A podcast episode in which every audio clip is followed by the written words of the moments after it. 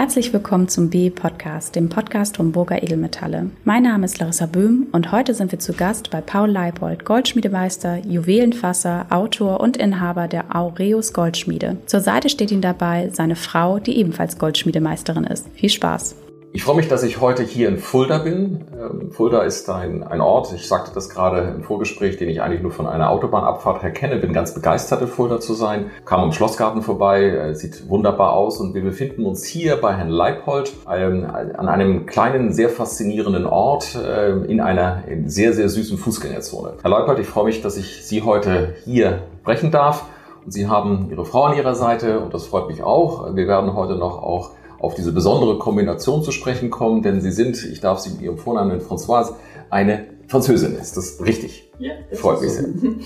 Herr Lackert, ähm, wichtig ist eigentlich immer zu erfahren, wie kam es eigentlich, dass Sie hierher gekommen sind. Sie sagten mir gerade, dass Sie in der Rhön geboren sind. Ja, also erstmal guten Tag, Herr Stömer.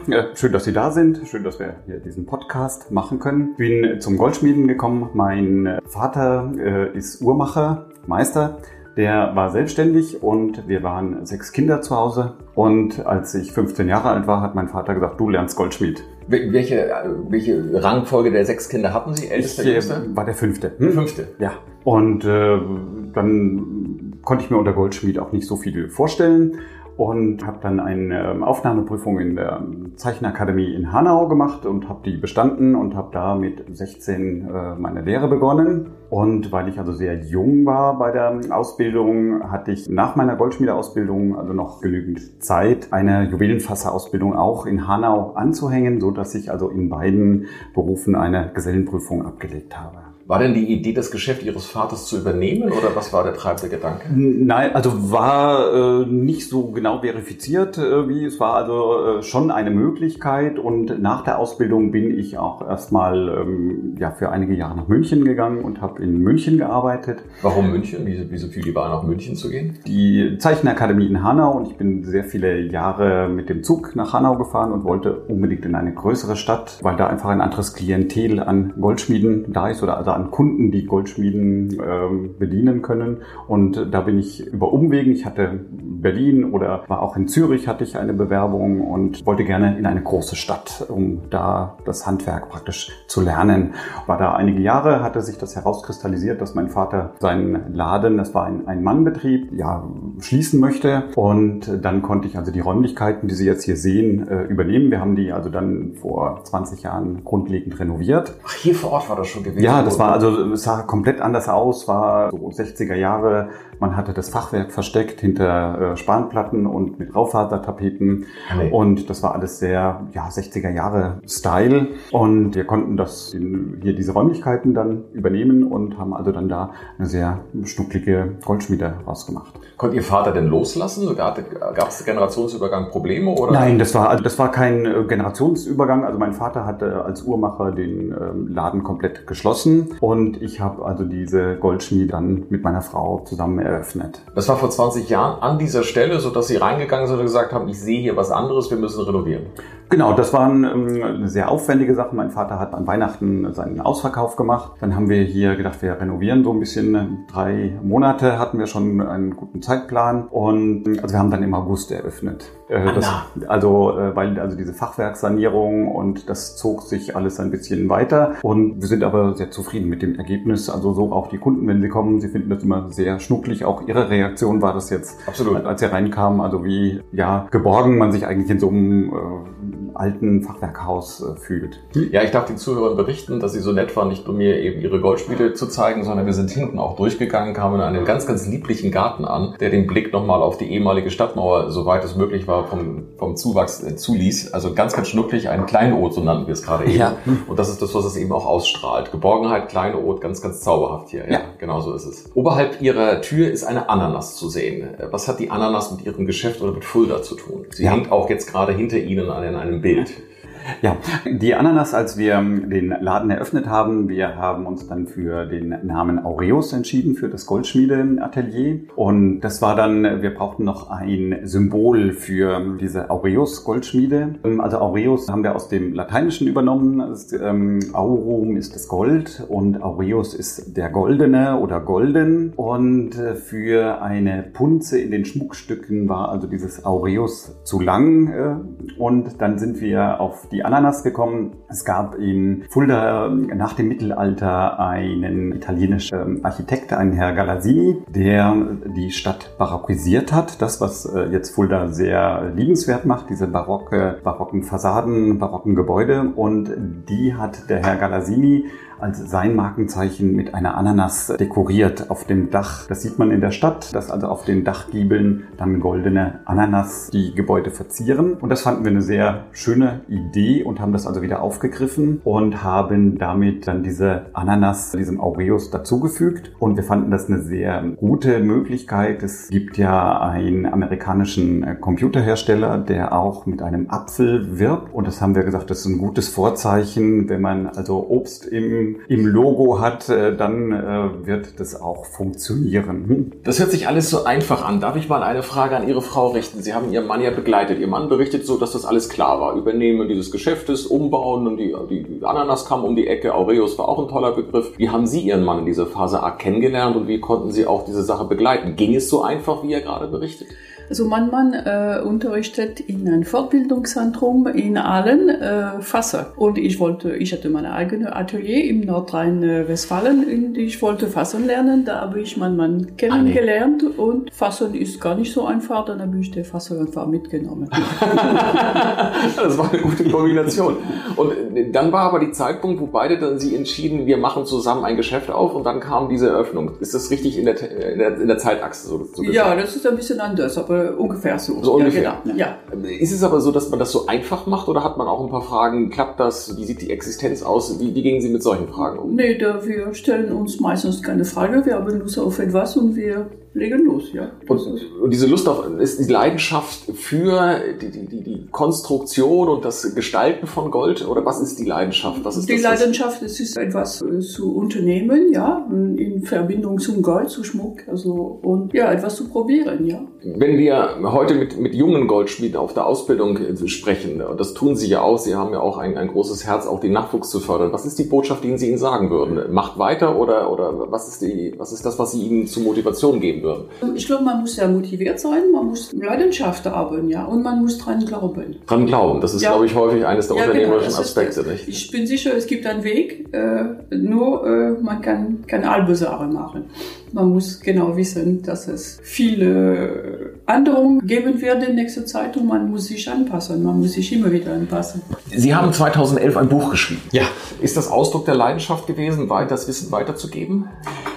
Ja, auch. Also meine Seminare, die ich im Fortbildungszentrum in Aalen mache, da ist also diese Idee von diesem Buch entstanden, weil es sehr wenig Schriftmaterial für die Fassergeschichten gab. Und in 2011 ist also diese Überarbeitung von diesem ersten Buch entstanden. Und das ist dann der große Vorteil, wenn man äh, das mit einem Partner zusammen macht, also den, ähm, den Goldschmiedebetrieb oder den, das Goldschmiedeatelier, damit genügend Freiraum ist, so ein Buch schreiben zu können. Und das war dann auch, es wird sehr gut angenommen. Also dieses Buch äh, hat also ein sehr gutes Renommee.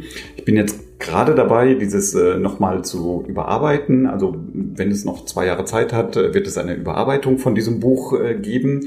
Und das hat schon auch was damit zu tun, dass ähm, also dieses Wissen ein bisschen weiterzutragen oder zu gucken, weil das Fassen sehr, es ist eigentlich nicht so besonders schwierig, aber man muss wissen, wie es geht. Ja, Sie berichteten gerade im Vorgespräch, dass es gar nicht so einfach ist, auch Prüfkommissionen zu finden, also dass man da auf die Kooperation von anderen Edungskollegen ja, rückgreifen darf.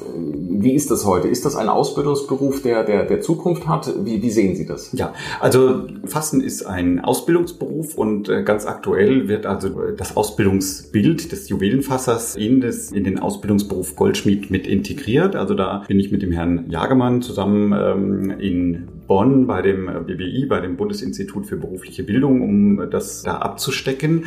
Und in unserem Fall war das, wir haben eine junge Auszubildende, die gerne Juwelenfasser äh, ausgebildet werden wollte. Und wir hatten die Schwierigkeit, dass es in Hessen dafür keine Ehnung gibt, die nachher die Gesellenprüfung abnehmen kann. Und da ist dann die Goldschmiede-Ehnung in Frankfurt ganz toll uns zur Seite gesprungen und hat für diese einzige Auszubildende in Hessen ein Ausbildungs-, ein, eine Prüfungskommission zusammengestellt und so, dass äh, die Auszubildende dann auch die Prüfung als Juwelenfasser ablegen konnte. Sie, Sie besprachen darüber, dass Sie genossen haben, dass andere Kollegen sofort dort wirklich kreativ dabei gewesen genau. sind.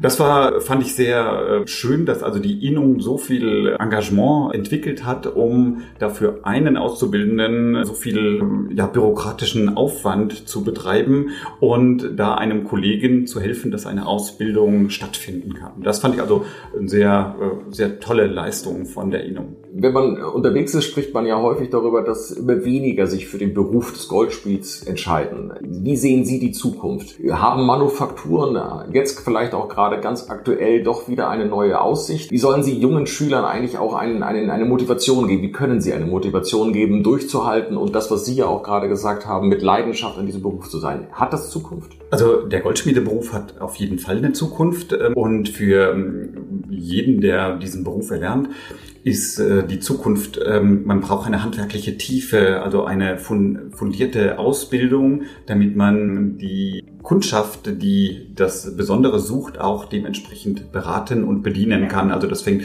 bei der äh, Gemologie an, also die Steinkunde, damit man die Kunden mit den Steinen beraten kann. Dann auch die handwerklichen Fähigkeiten, dass man das ganze Repertoire abdecken kann an Anfertigungen, an äh, Beratungen für den Kunden.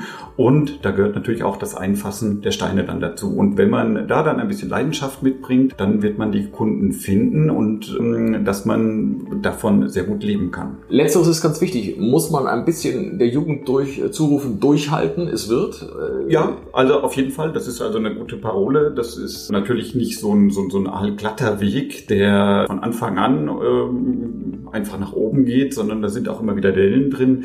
Ich muss immer wieder auf das Fassen zurückkommen. Das ist auch ein sehr steiniger Weg, aber da gibt es auch ähm, Sachen, wo Steine kaputt gehen, wo also ja finanzielle Einbußen Einbußen sind, weil irgendwas nicht geklappt hat, aber dass wenn man durchhält und ein bisschen an sich arbeitet, ist dann die Erfahrung immer sehr schön. Äh, liebe Zuhörer, leider sehen Sie Herrn Leipold gerade aktuell nicht, aber er strahlt die ganze Zeit und hat, hat eine, eine wahnsinnige Ruhe in seinen, auch in seinen Gesichtszügen, so dass man sagen kann, Sie sind eigentlich sehr glücklich, jetzt diesen Weg gegangen zu sein. Ja, also auf jeden Fall. Diese Selbstständigkeit ist etwas sehr erfüllend ähm, ist, wo man, wenn man sein eigener Chef ist, man kann einfach entscheiden und gucken und äh, planen. Man muss sich natürlich den Marktsituationen anpassen. Ähm, meine Frau hat in Paris und auf der Kö gearbeitet. Ich war in München auf der Maximilianstraße und wir sind mit ganz großen Plänen äh, hier mit dem Atelier ähm, gestartet und haben dann gesehen, in einer kleineren Stadt ähm, muss man diese Pläne vielleicht ein bisschen reduzieren, um das richtige Publikum zu erreichen. Und da ist ein bisschen Zeit da ähm, und mit ein bisschen Selbstbeobachtung bekommt man sowas sehr gut hin, dass man die Sachen auch produziert, die in, für den Kundenkreis, den man verkaufen kann. Ist interessant. Das heißt, äh, ich muss nicht ableiten, dass man nur auf der Maximilianstraße oder auf der Kö glücklich sein kann. Nein, nein, nein, nein, das auf keinen Fall. Das ist nur etwas, wo wir sehr gute Erfahrungen gemacht haben und auch eine sehr handwerklich äh, tiefe äh, Ausbildung mitbekommen haben in diesen Werkstätten, weil da sehr goldschmiedische tolle Sachen angeboten wurden. Und das merken wir jetzt. Wir haben hier mit unserer Schaufensterauslage hier in der ja, Gastronomie-Szene, in der Fußgängerzone es äh, ist nicht so weit ins Rhein-Main-Gebiet und viele Kunden aus dem Rhein-Main-Gebiet nutzen also diese Nähe für einen Wochenendausflug nach Fulda. Wir haben hier sehr gute Hotels in der Umgebung Und wenn die Leute einen Abendspaziergang machen und bei uns am Schaufenster vorbei ähm, flanieren, das ist dann also eine sehr gute Möglichkeit für uns, äh, unsere Können, unsere Besonderheit, unsere handwerklichen Sachen, die wir anbieten, zu präsentieren und auch zu verkaufen. Das bringt uns jetzt ein bisschen auf den Punkt, was ist wichtig, um Erfolg zu haben? Schaufenster deutlich, weil Sie sagen, Sie haben eine Frequenz in der Innenstadt, die reinschauen und sehen, was ist die, was, was bietet hier die Goldschmiede an. Gibt es darüber hinaus gerade in Zeiten des Internets auch die Notwendigkeit, dort präsent zu sein aus Ihrer Seite? Also Schaufenster ist bei uns das, was wirkt. Also Internet ist bei uns eine Möglichkeit für die ja, Präsentationen, die, was Sie jetzt auch sagten, unsere Website schauen, ein bisschen ähm, auf äh, Facebook die Sachen zu präsentieren. Aber 98 Prozent unseres Umsatzes kommt aus dem Schaufenster, aus dem Laden. Die Leute, die Kunden müssen guten Schmuck nicht nur sehen, sie müssen es auch fühlen und müssen dazu beraten werden. Und diese Beratungsleistung, die kommt dann auch wirklich von Ihnen aus dem Herzen heraus, wo Sie, wo Sie hinter dem Produkt stehen und, und, und versuchen sehr, sehr authentisch zu motivieren, oder? Ja, genau. Das, das ist, ist dort der Kniff, um Erfolg zu haben. Das ist äh, der Kniff. Also diese, wenn man anfertigt und äh, dass wir sind sehr erfolgreich beim Verkaufen von Eheringen und da bekommen wir sehr viel Feedback, wenn die äh, traurigen Paare vorher bei einem Juwelier waren, dass wir eine völlig andere Beratung äh, anbieten können, weil wir die, Gold, äh, die Goldschmiede dann auch die Ringe anfertigen vom Material, von den Trageeigenschaften, die Leute des traurigen Paar ganz anders äh, beraten können. Und äh, das ist eine Authentizität, die sehr geschätzt wird und äh, uns in dem Bereich auch erfolgreich macht. Und das ist bei uns auch ein wichtiges Standbein, diese Trauringe, dass man ein bisschen ausfüllt die Werkstatt damit. Es ist jetzt kein Design-Highlight ähm, bei Ehringe zu kreieren, aber ähm, es ist ein, ein wichtiger Faktor. Das bedeutet aber, dass äh, Sie beide mir signalisieren, es ist wichtig, dass Sie auch selbst im Verkauf sind und das Gespräch führen und nicht nur hinter den Kulissen letztendlich sind, sondern sagen, halt stopp, ich spreche selber mit meinen Kunden. Ja, das ist sehr wichtig, dass wir selber mit die, mit die Kunden sprechen. Also ein Verkäufer könnte das äh, nicht machen, glaube ich. Also es muss ein Goldschmiede da sein. Und damit raten Sie auch Ihren Kollegen, kommt raus aus der wirklichen Goldschmiede, geht zu eurem Kunden und, und versucht die Emotion, die in so einem Schmuckstück steckt, ihm auch wirklich rüberzubringen. Ja, genau. Man muss die Leute zeigen, man kennt sich sehr gut aus mit Metalle, mit Steine, die merken das schon. Wenn wir nochmal so betrachten, machen Sie Events, laden Sie äh, mit Newsletter welche ein? Wie machen Sie auf sich aufmerksam? Das äh, machen wir nicht. Events machen wir nicht. Wir haben angefangen, wir haben bemerkt, das bringt nicht so viel. Wie gesagt, wir haben unsere Schaufenster, die spricht für uns. Unsere Arbeiten, Arbeiten von Kollegen, die auch äh, besonderen Sachen machen, Schmuck, die ein bisschen anders sind und das merken die Leute. Also, dass, äh, dass wir da Sachen anbieten, dass man nicht überall sieht und das ist, glaube ich, sehr wichtig. Und was Trauringe angeht, ich glaube, für viele junge Leute, diese Trauringe, das ist der erste Kontakt zu Goldschmiede und das ist sehr wichtig, dass man dieses Publikum erreicht und das klappt ganz gut, ja. Wenn Sie zufrieden sind mit die Trauringe, kommen Sie später für was anderes. Darf ich äh, fragen, würden Sie heute etwas anderes machen? Haben Sie, wo Sie sagen, das war eine falsche Weiche oder ist das alles so, wo Sie sagen, ich bin sehr glücklich in meinem Beruf? Ich habe diesen Beruf sehr spät angefangen und äh, ich bereue, bereue es überhaupt nicht. Das ist ein sehr schönes Beruf, sehr vielfältig. Ja. Herr Leipold, auch bei Ihnen die gleiche Frage. Gibt es irgendetwas, was Sie hätten anders gemacht oder sagen Sie nein, bei allen Höhen und Tiefen, aber ich genieße, ich genieße das, dass ich, was ich heute machen darf? Ja, so würde ich das auch sagen. Also äh, gerade wenn man so viele Jahre praktisch durchgehalten hat als Goldschmied, ähm, dann ist das jetzt eine sehr angenehme Situation. Auch in der aktuellen Lage möchte ich ein bisschen diese Corona-Delle, die wir hatten, wir hatten also sehr große Bedenken, dass also nach diesem Lockdown, wenn der Laden wieder äh, geöffnet wird, wir hatten also vier Wochen komplett den Laden geschlossen. Und da waren die Bedenken, dass also die Kunden wegbleiben, dass die Stadt also erstmal leer ist. Und eigentlich ist genau das Gegenteil eingetreten. Wir sind, die Werkstatt ist äh, voll ausgelastet, die Leute kommen, es ist sehr unkompliziert, die Leute sind sehr froh, sich ähm, schöne Sachen kaufen zu können. Und da hoffe ich, dass das äh, einfach noch ein paar Monate weitergeht. Darf ich Sie zum Schluss noch bitten, denjenigen Kollegen, denen momentan es vielleicht nicht so gut geht, ein paar Motivationssätze zu sagen? Was, äh, was würden wir Ihnen zurufen wollen? Und sagen Sie aus meiner Lebenserfahrung, egal ob ihr jung anfangt oder gerade ein bisschen im Straucheln seid, was sollt ihr tun? Also durchhalten, mit Kollegen sprechen, gucken, wie das erfolgreiche Goldschmiede und Juweliere machen und da auf der Suche sein. Da gibt es kein Patentrezept, was man. Ich glaube, ein bisschen äh, ein bisschen weg vom äh, die üblichen Marken und äh, ein bisschen persönlicher werden. Ich denke, die Zukunft von diesem Beruf, das ist Sachen zu anzubieten, dass man nicht äh, überall sieht. Ich glaube, das ist ein wunderbarer Schlusssatz und ich freue mich sehr, dass Sie genau nochmal diese, ja, diese Besonderheit des Berufes herausgezeichnet haben. Und äh, so wie ich Sie beide kennenlernen durfte, glaube ich, äh, ist es auch so, dass man Sie ja kontaktieren darf und man auch nochmal an Ihrem Wissen teilhaben darf, wenn man mal irgendwo einen guten Ratschlag bekommt. Denn Selbstverständlich, ja. Ich freue mich sehr, denn ich bedanke mich ganz herzlich für die Offenheit und auch für das interessante Gespräch, aber auch dafür, dass Sie Ihren Kollegen motivieren, zu sagen, haltet durch, denn das ist ein toller Beruf und Manufaktur hat immer was Besonderes. Also insofern ganz, ganz lieben Dank, dass wir mal so mit Ihnen beiden sprechen durften. Ich danke auch. Sie wollen einmal Ihre Geschichte erzählen? Gar kein Problem, wir kommen gerne vorbei. Rufen Sie uns einfach an oder schreiben Sie uns eine Mail. Und das war es auch schon wieder. Vielen Dank, dass Sie uns zugehört haben. Bis zum nächsten Mal.